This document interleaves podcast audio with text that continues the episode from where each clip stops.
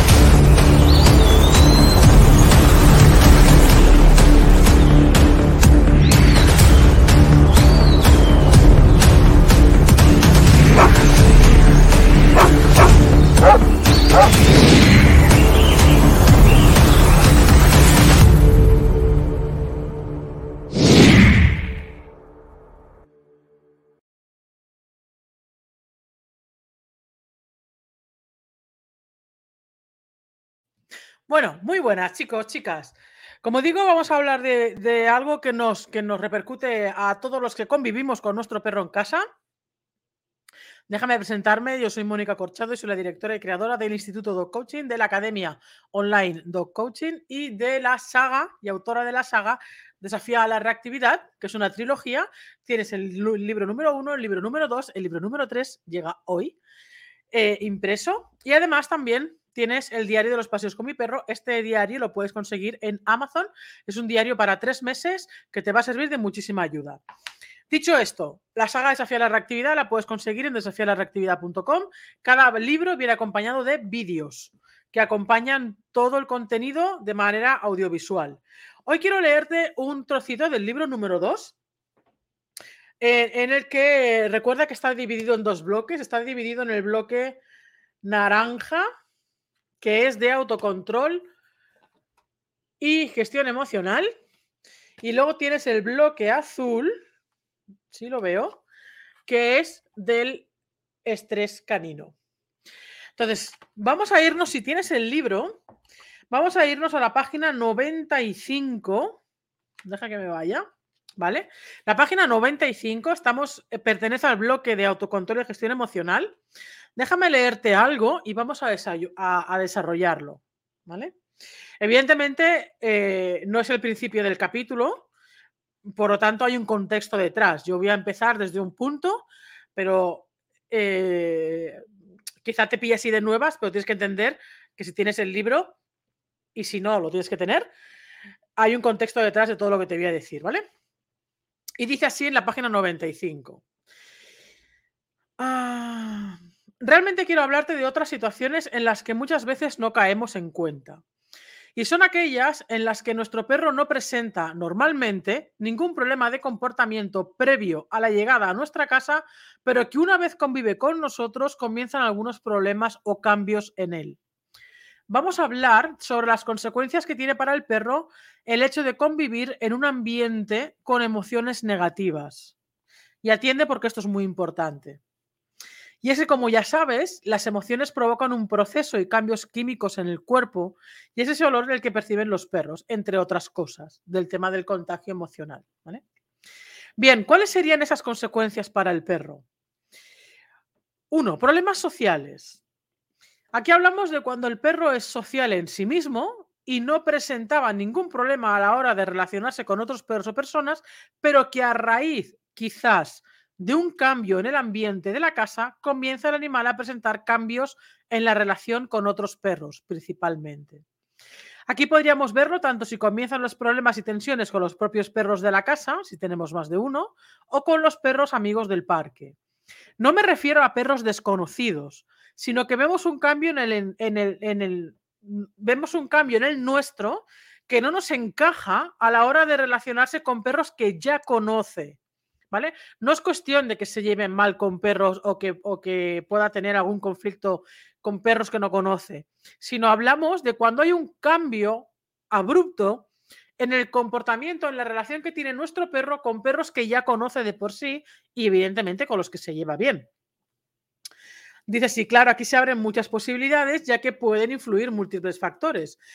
Pero simplemente ten presente que el contagio emocional del ambiente familiar puede ser uno de ellos. Otro puede ser el tema de enfermedades, el tema de, dolores, de molestias, etcétera, ¿vale? Pero vamos a tener en cuenta que eh, uno de ellos puede ser este, el, el factor de la casa, ¿no? Quiero que tengamos en cuenta que especialmente cuando vemos cambios repentinos en el carácter o comportamiento de nuestro perro, no digamos o, no, digamos o no volquemos la responsabilidad solo en el perro, porque es posible que tu perro te esté manifestando algo mediante su comportamiento externo a él. Pero tenemos que estar abiertos a todas las posibilidades. Cuando digo esto me refiero a que eh, hemos de tener todos, los, todo el abanico de posibilidades posibles abiertos. Insisto, a veces es tema de cambios de salud, que es lo primero que tenemos que descartar, que haya algún posible cambio de salud en el perro a nivel de enfermedad, a nivel de dolencia, a nivel de bruto alérgico, a nivel de molestia, a nivel de cualquier cosa. Esto es lo primero. Pero mm, a lo que me refiero es que no nos tenemos que olvidar que el perro convive con nosotros. Por lo tanto, a veces las cosas no es solo el perro, de que pueda tener problemas de salud, por ejemplo, y que por eso puede interferir, evidentemente, en el comportamiento del perro. Es un factor y es uno de los importantes, te diría que el más importante, que es descartar todo, todo aquel tema que tenga que, ver con la salud. Pero una vez hemos descartado el tema de la salud, eh, se nos vuelven a abrir otra vez el abanico de posibilidades. ¿Por qué? Porque ya nos quedamos sin motivo de decir, ostras, pues no es el tema de salud, no es el tema de alimentación, no tal. Y entonces aquí es donde hemos de pensar, ¿ha habido algún cambio en el ambiente de la casa? ¿Ha habido algún cambio en su rutina? ¿Ha habido algún cambio en algo que tiene que ver en la convivencia diaria? Y ahí es donde tenemos que hacer balance. A veces eh, cambios que perjudican el ambiente familiar en la casa también, evidentemente, va a interferir en el, en el carácter y en el comportamiento de nuestro perro. Sigamos, porque el tema social es una de las de las cosas, pero lo sigamos. Tristeza o depresión.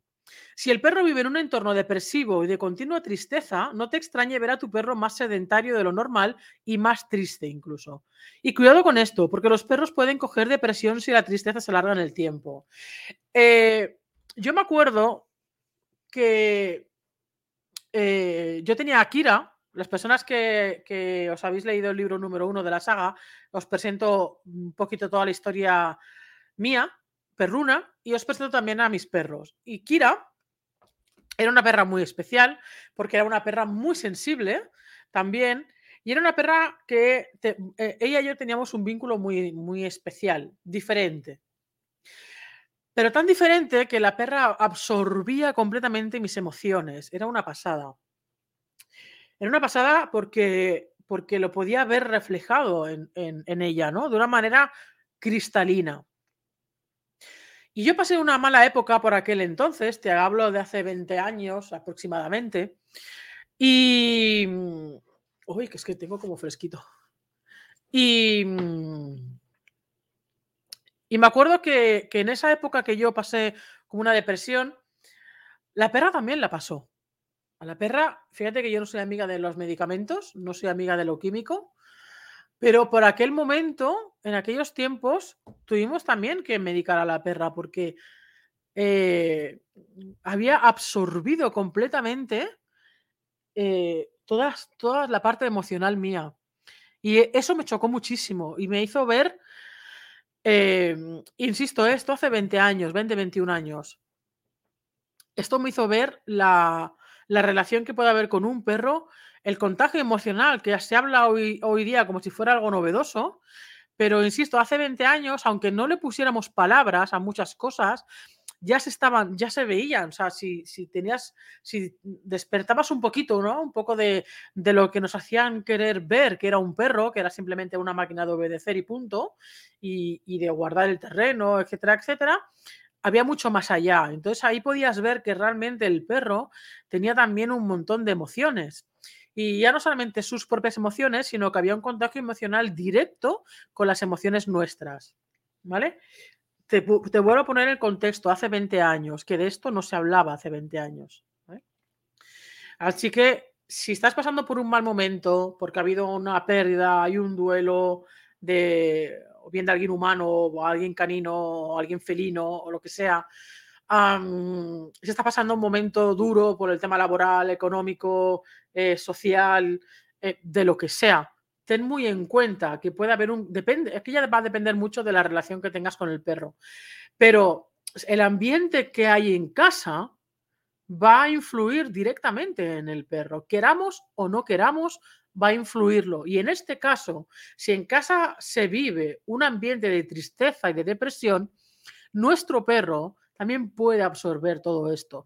Y mucho cuidado con esto, porque si esto se alarga en el, tiempo, al final el perro también puede caer en una depresión, porque lo hay, porque pasa, ¿vale?